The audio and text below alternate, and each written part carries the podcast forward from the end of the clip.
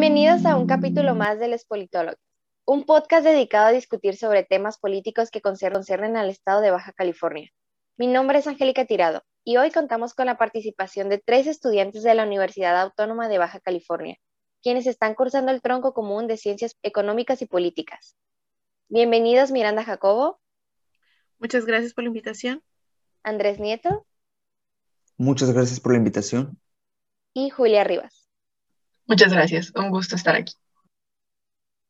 Un gusto el mío tenerlos aquí. El día de hoy expondremos los distintos candidatos a la gobernatura en Baja California 2021. Exhibiremos tanto sus propuestas como su popularidad, con la finalidad de informar a la población de Baja California, para que se tome una decisión responsable y se fomente la cultura cívica en temas de política. Sin más preámbulo, comenzamos con la participación de cada uno de los invitados del día de hoy. Comenzaremos con la candidata Lupita Jones, del partido PAN, en coalición con el PRI y el PRD. Le cederé la palabra a Miranda Jacob. Muchas gracias por la invitación, Angélica. Es un gusto estar aquí. El día de hoy comenzaré hablando sobre algunos de los antecedentes de la candidata antes mencionada. Lupita Jones es originaria del municipio de Mexicali, del estado de aquí de Baja California. Tiene 53 años de edad, es actriz, escritora y empresaria. A lo largo de los años, la candidata se ha dedicado al modelaje, ganando el concurso Miss Universo de 1991, dándole la primera corona a estos certámenes a México. Actualmente es directora nacional del concurso Mexicana Universal. Además, cuenta con una licenciatura en Administración de Empresas y un posgrado en Administración Industrial. La candidata tiene un perfil interesante, por eso me gustaría hablar de las propuestas que tiene. Es pertinente recalcar que su principal propuesta es mejorar la seguridad en Baja California. Para esto, busca diseñar políticas preventivas contra el acoso, violación, violencia familiar, entre otros temas que conciernen al Estado. Además, busca crear una policía rosa dedicada a la protección de la mujer. En cuanto a la materia económica, busca frenar la creación de nuevos impuestos y reactivar la economía de negocios y empresas afectadas por la pandemia. Algo a destacar es que, a diferencia de su partido, se posiciona a favor del matrimonio igualitario. Te cedo la palabra, Andrés, para que nos hable sobre la popularidad de la candidata. Gracias. En cuanto a la popularidad, las encuestas regularmente lo ubican en segundo o tercer lugar. Además, cabe recordar que su carrera como modelo le ha ganado gran popularidad en el mundo del espectáculo y la farándula. Muchas gracias. Pasemos ahora con la candidata Marina del Pilar del partido de Morena. ¿Qué podemos decir de ella? En cuanto a sus antecedentes, Marina estudió la licenciatura en Derecho en CETIS Universidad, además de contar con una maestría en Derecho Público y en Administración Pública. Fue diputada con licencia por el Distrito 2 de Baja California en la legislatura número 64 de la Cámara de Diputados del Congreso de la Unión y presidenta municipal de Mexicali del 2019 al 2021. Así es, Andrés. Y referente a sus propuestas, encontramos tres enfoques principales. Por primera instancia, quiere enfocarse en instaurar el modelo nacional de policía y justicia. En segundo, quiere reconstruir el tejido social en las colonias más vulnerables.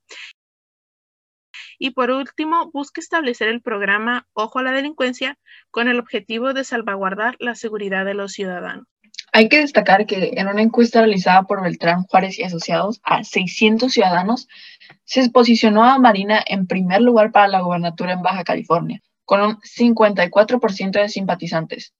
Una popularidad que ha ido en aumento gracias a su presencia en redes sociales. Ahora pasemos a hablar del candidato Jorge Hack del partido PES. Adelante, Andrés. Primeramente, el candidato compite por la gobernatura con tres principales propuestas. La primera es aumentar la inversión para la infraestructura hospitalaria del Estado.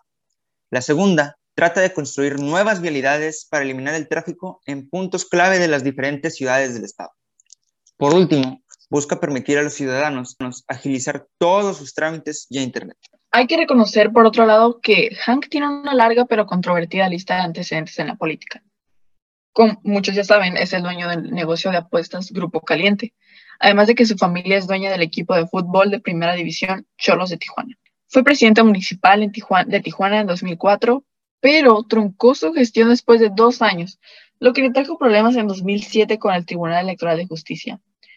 Algo a destacar es que eh, el candidato cuenta con cargos por posibles asesinatos, fraudes, lavado de dinero, corrupción, evasión fiscal, entre otros delitos. Eh, fíjate, Julia, que a pesar de todo esto, es un personaje con mucha popularidad en su estado, pues se ha ganado varios simpatizantes, como pues tú ya lo mencionaste, por ser el dueño del Club de Fútbol de Tijuana. Muy bien, muchas gracias por compartir tan interesante información. Eh, toca hablar de la tercera mujer candidata, Victoria Bentley, del Partido de Redes Sociales Progresistas. Adelante. Muchas gracias, Angélica. Eh, Victoria Bentley tiene 53 años de edad. Ella es licenciada en Derecho. En los últimos años ha elaborado en la Dirección de Reinserción Social y Servicios Postpenales de la Subsecretaría del Sistema Penitenciario de Baja California. En cuanto a lo que propone hacer como gobernadora, la candidata ha declarado que es importante escuchar las causas de la ciudadanía. A partir de esto, es que entre sus propuestas está mejorar el transporte público, establecer una coordinación interinstitucional que garantice la seguridad, hacer una depuración en las proporciones policíacas, eliminar el impuesto estatal sobre nómina, que es del 3%. Ahora, la popularidad de la candidata Victoria Bentley no es muy alta. En la mayoría de las encuestas aparece en los últimos lugares y parece más bien que su partido está peleando más por conservar el registro que por ganar. Muy bien, hablemos ahora sobre Francisco García, candidato para el partido Movimiento Ciudadano. Durante el primer debate se puso en duda una de sus propuestas, la cual fue destinar 7 mil millones de pesos cada año durante su candidatura a la infraestructura de todos los municipios en Baja California y se le preguntó de dónde piensa sacar tal cantidad de dinero. Otra de sus propuestas fue un gobierno que no estorbe. Como él mismo le mencionó, quiere facilitar a las pymes, estas son las micro, pequeñas y medianas empresas, a poder abrir un negocio. Ahora, sus antecedentes. Recordemos que fue senador para el periodo 2006 a 2012 en la legislatura del Congreso de la Unión de México, número 61, y también fue diputado de la legislatura del Estado de Baja California número 21 del año 2013 al 2016. Y no hay mucha popularidad del partido, debido a que el candidato Francisco García llegó como candidato emergente del Partido Movimiento Ciudadano, ya que el candidato a quien estaban preparando, Alejandro Monjaray, por cierto, ex rector de la UABC, renunció a la campaña del partido unos días antes del registro oficial, algo muy sospechoso. Interesante información, muchas gracias. Ahora pasemos a discutir sobre el candidato Jorge Ojeda, candidato del partido Fuerza por México. ¿Qué podemos decir de él? Primero, sus propuestas, que son poner mayor enfoque en las colonias marginadas del Estado, proviéndolas completamente de servicios de urbanización como electricidad, agua potable y cañería. También busca proveer a los niños de una educación formativa e inclusiva. Como muchos ya sabemos, el candidato es un empresario tijuanense, director y fundador de la inmobiliaria Grupo Aries, empresa con 18 años de existencia. Su rostro y su nombre aparecen en revistas sobre negocios, aunque localmente también puede ser recordado por los anuncios comerciales de su empresa con celebridades como el exboxeador Julio César Chávez y el finado, el finado José José y el actor Andrés García. Sin duda su popularidad es discutible, ya que en distintas encuestas aparece entre los números más bajos, pero quiero resaltar una encuesta realizada por Explora, en la cual se obtuvo una muestra de 2.532 entrevistas y el 3.3% de los encuestados tiene preferencia hacia el candidato. Para ser honestos, debemos de, de, dudar de la veracidad de esta encuesta, pues fue publicada en la red social de Marina de Pilar. Muy bien, hemos llegado al último candidato, ¿Quién es Carlos Atilano. Miranda, ¿qué nos puedes decir de este candidato?